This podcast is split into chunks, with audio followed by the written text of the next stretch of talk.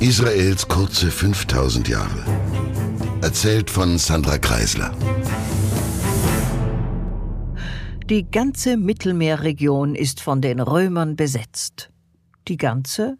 Nein, ein von unbeugsamen Juden bevölkertes Gebiet hört nicht auf, dem Eindringling Widerstand zu leisten. Wer die Asterix-Comics kennt, dem kommt so ein Anfang vielleicht jetzt bekannt vor. Und bis jetzt hätte dieser Satz auch wunderbar auf unsere Region gepasst. Aber nun war der dritte und vermutlich grausamste jüdische Krieg, der sogenannte Bar Kochba-Aufstand, auch verloren. Ohne Zaubertrank und nur mit religiösem Furor konnte man der riesigen römischen Kriegsmacht einfach nicht genug entgegensetzen. Und Shimon Bar Kossiba, Fürst von Israel, Messias-Anwärter und kluger Kriegsherr, ist nun Geschichte. Und so sind es auch all die anderen Kämpfer und ihre Kämpfe, Aufstände, Kriege und Verhandlungen der letzten Jahrhunderte, die alle gefochten wurden, um das alte, angestammte jüdische Heimatland wieder in die eigenen Hände zu bekommen. Und nicht nur Bar Kochba ist tot, die römischen Truppen haben Order, alle Juden zu finden, zu schlachten, auszumerzen. Sie hetzen also auch jüdischen Zivilisten nach, die fliehen, die auswandern, die sich unsichtbar machen wollen. Soldaten verlassen das Land, auch Rabbiner, Hunderttausende, Männer, Frauen, Kinder, alte Leute und eben auch die letzten verbliebenen Weisen der Jabne-Zeit. Sie verleugnen gar ihr Jüdischsein. Zumindest halten sie den Ball sehr, sehr flach. Manche der Kämpfer verstecken sich mit ihren Familien in den Bergen rund um das Tote Meer, in alten Höhlen, und die römischen Soldaten versammeln sich rund um diese Höhlen, schlagen einfach ihre Lager auf, nur damit die dort zitternd ausharrenden Menschen keinen Zugang zu Wasser und Nahrung bekommen.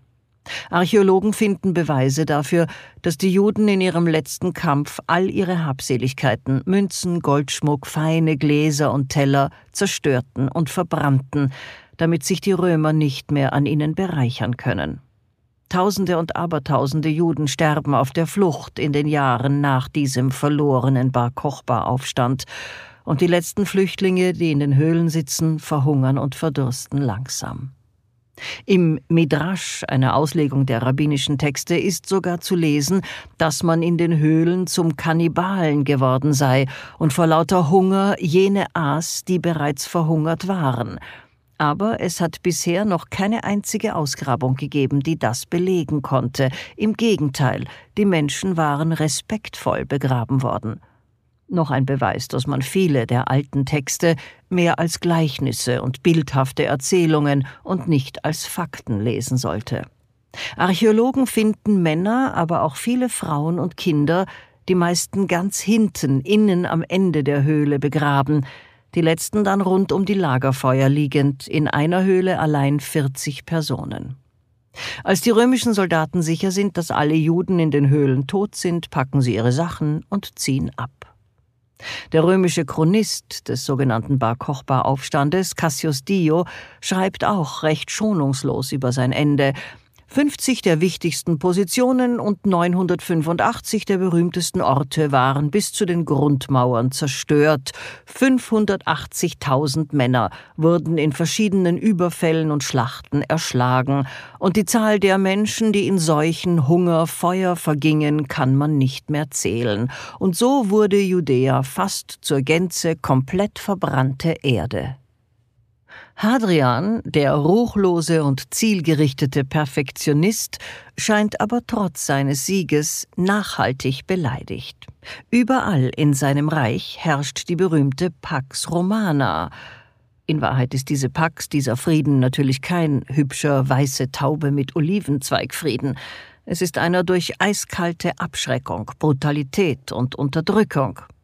Aber immerhin, Hadrian hat alle Kriege seines Vorgängers Trajan beendet und stattdessen das Land konsolidiert, die Verwaltung ausgebaut und natürlich seine Macht fixiert. Nur hier, im unbeugsamen Dorf, da ist es anders. Seit weit über hundert Jahren herrscht Rom nun schon über dieses jüdische Land, und in diesen Jahren war in Wahrheit praktisch nie so richtig Friede. Aufstände wechselten sich mit Kriegen fast durchgehend. Immer wollten die blöden Juden dieses Land Rom abspenstig machen. Immer wollten sie ihre doofe monotheistische Religion ausleben. Ein Gräuel. Und dieser letzte Aufstand unter einem Bar Kochba, der zwei Jahre lang gegen die Übermacht alles gewann, sich das Münzrecht herausnahm und als Sohn eines Sterns der Held der Juden war, das war alles, wie man so zu sagen pflegt, der letzte Tropfen. Jetzt reicht's. Und die paar Statuen, die Hadrian errichten lässt, die ihn dabei zeigen, wie er Juden umbringt, die können ihn noch lange nicht beruhigen. Hadrian arbeitet zwar weiter daran, Jerusalem wieder aufzubauen, aber er gibt der Stadt einen anderen Namen.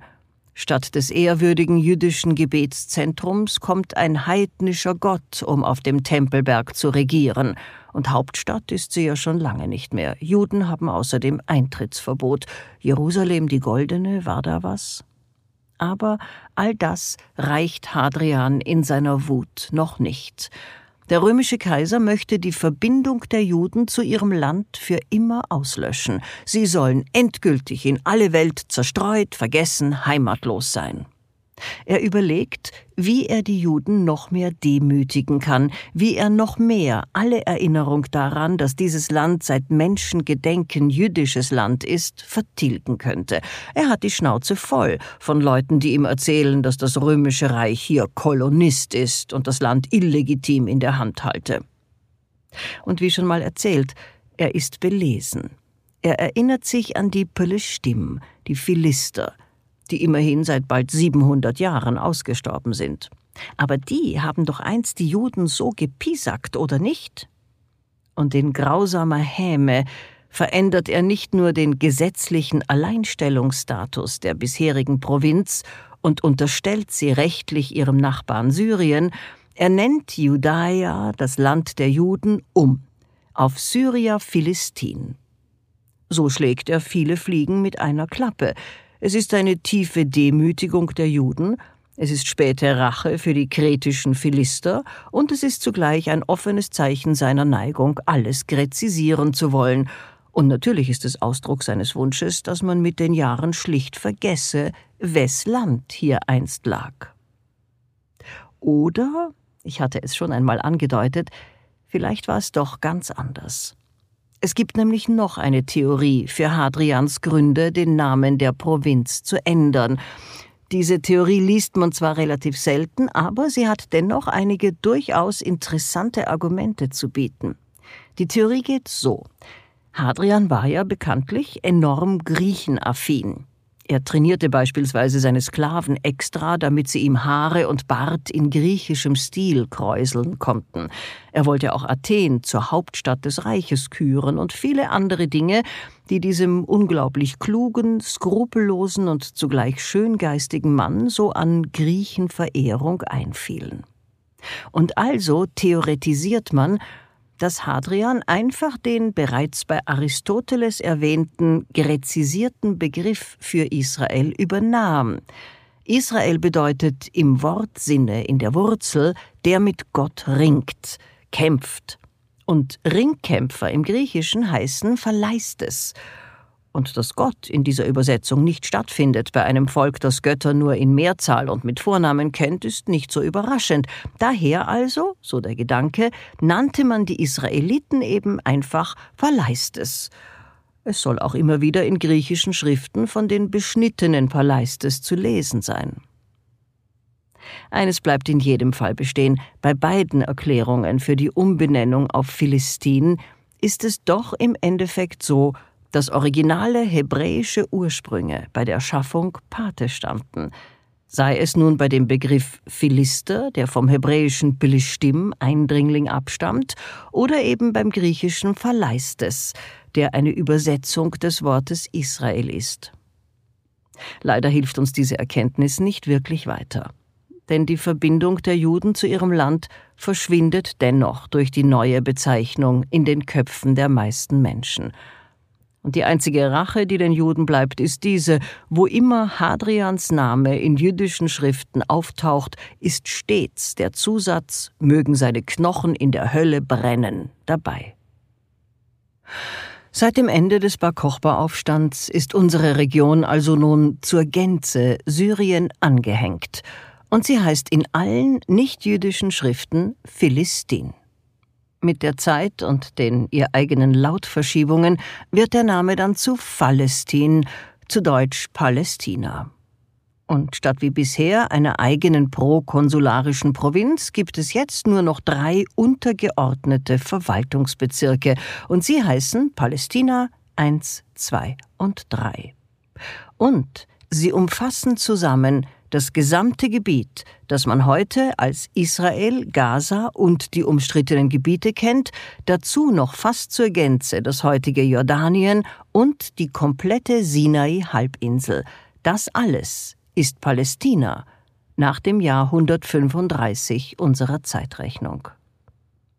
Hadrians Namensänderung erweist sich als wirklich nachhaltig, und man kann durchaus das bekannte Fußballer-Bonmot anwenden, denn die Juden hatten zuerst kein Glück und dann kam auch noch Pech dazu.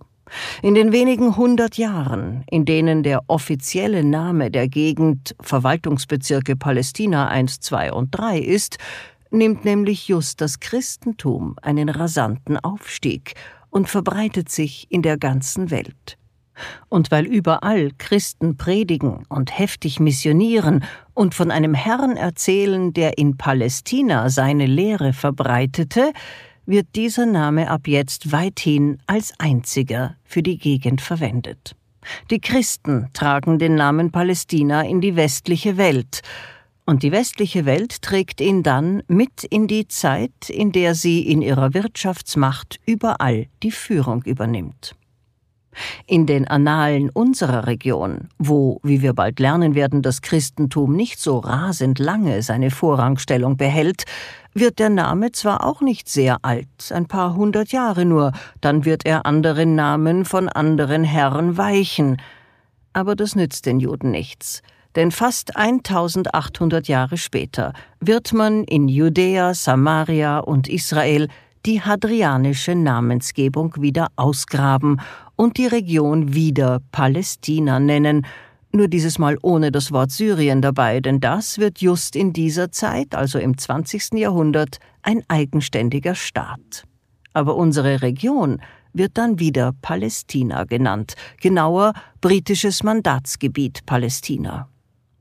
Und so ist es in einem bösen Treppenwitz der Geschichte dem griechenfreundlichen Herrscher Hadrian gelungen, die Juden in den Augen der Menschheit zu einem landlosen Volk zu machen. Denn die meisten Menschen glauben bis heute, Palästina sei der uralte Name eines arabischen Landes, das nur wegen Hitler jetzt den Juden gehört. Aber noch sind wir ja im Jahre 135 unserer Zeitrechnung, und das ist ja auch nicht so hübsch. Die Juden in Judäa sind hoffnungs- und mutlos, und die Weisen werden so heftig verfolgt, dass sie entweder in den Untergrund gehen oder in weit entfernte Länder fliehen müssen. Die Sklavenmärkte der Region werden überflutet mit Juden, und zwar so sehr, dass die Annalen davon sprechen, man hätte einen Juden bereits zum Preis einer Futterration für ein Pferd bekommen. Es verbreitet sich auch eine Tendenz, den Sinn des jüdischen Glaubens, die Erlösung des Judentums, die Ankunft eines Messias anzuzweifeln. Und manche laufen sogar zu den Römern über und beteiligen sich an den Verfolgungen der Behörden, die organisiertes jüdisches Leben auszumerzen trachten. Einer der bekanntesten von ihnen ist Elisha ben Abuja, nicht einfach nur einer der Jabne-Gelehrten, sondern der Sidekick von Bar Kochba himself, der sich angeblich vom Judentum abgewandt hatte. Es wird erzählt, dass er an seinem Judentum verzweifelte, als er mit ansehen musste, wie die Zunge eines anderen Jabne-Gelehrten von einem Schwein durch den Schmutz gezerrt wurde.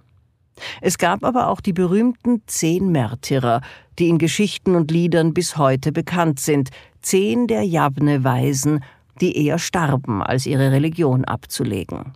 Unter ihnen war auch der berühmte und hier ebenfalls schon erwähnte Rabbi Akiva.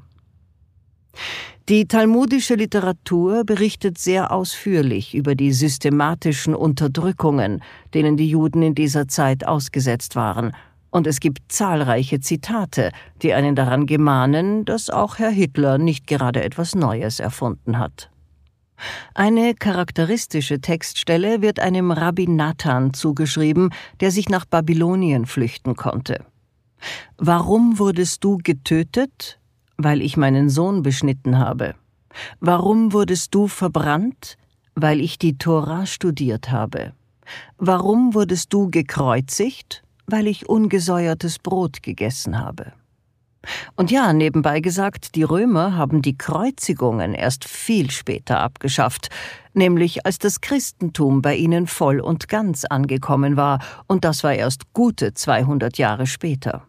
Und die Römer waren es auch, die das zentrale christliche Symbol, den Fisch, zu einem Kreuz änderten und dann auch noch diesen armen toten Juden immer wieder daran neu befestigten. Jetzt aber, 135, 136 nach Beginn unserer Zeitrechnung, werden zum ersten Mal in der Geschichte der Region jüdische Stimmen laut, die sich für eine Hinnahme der Besetzung durch die fremde Macht aussprechen. Aber es scheint, dass die Mehrheit des Volkes und auch die Mehrheit der Rabbinen dieses ganz und gar nicht akzeptieren will. Denn verblüffenderweise gibt es trotz dieser so umfassenden Niederlage auch in den nächsten Jahren bei jeder sich bietenden Gelegenheit weiterhin Putschversuche. Und die Römer behalten noch einige Jahre die heftig restriktiven Maßnahmen bei, das Judentum wechselt in den Untergrund, um seine Religion weiter leben zu können. Aber die Zeit ist im Fluss. Als wollte ein gütiger Gott ein Statement abliefern, erkrankt der Kaiser Hadrian bereits ein Jahr nach der ultimativen Demütigung der Juden so schwer, dass er sich nach Italien zurückziehen und um seine Nachfolge kümmern muss. Man nimmt heute an, er habe Arterienverengung gehabt, Bluthochdruck, vermutlich durch kaiserbedingte Ernährungsfehler, wenn man das mal so sagen darf. Er reagiert auf seine Erkrankung aber, sagen wir, etwas anders als Otto Normalo, denn das Erste, das er tut, ist, alle umbringen zu lassen, die aus familiären Gründen einen Anspruch auf seinen Thron hätten, darunter seinen über 90-jährigen Schwager.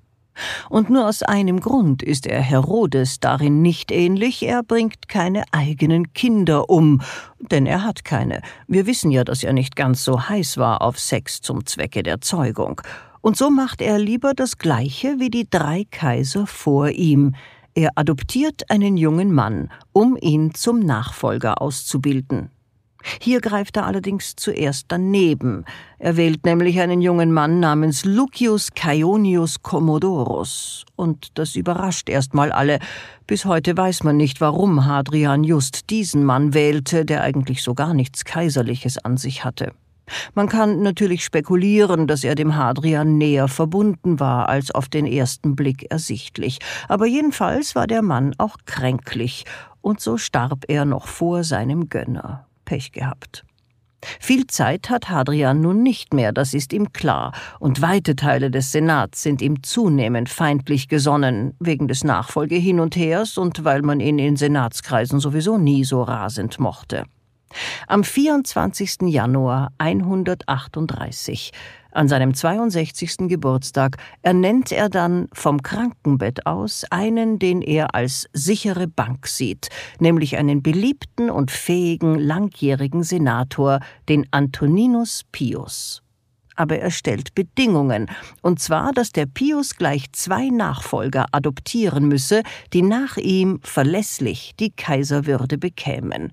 Einer dieser Adoptierten ist der Sohn des Caionius, Lucius Verus, damals acht Jahre alt, und der andere ist Mark Aurel, 17-jährig. Und das klappt dann.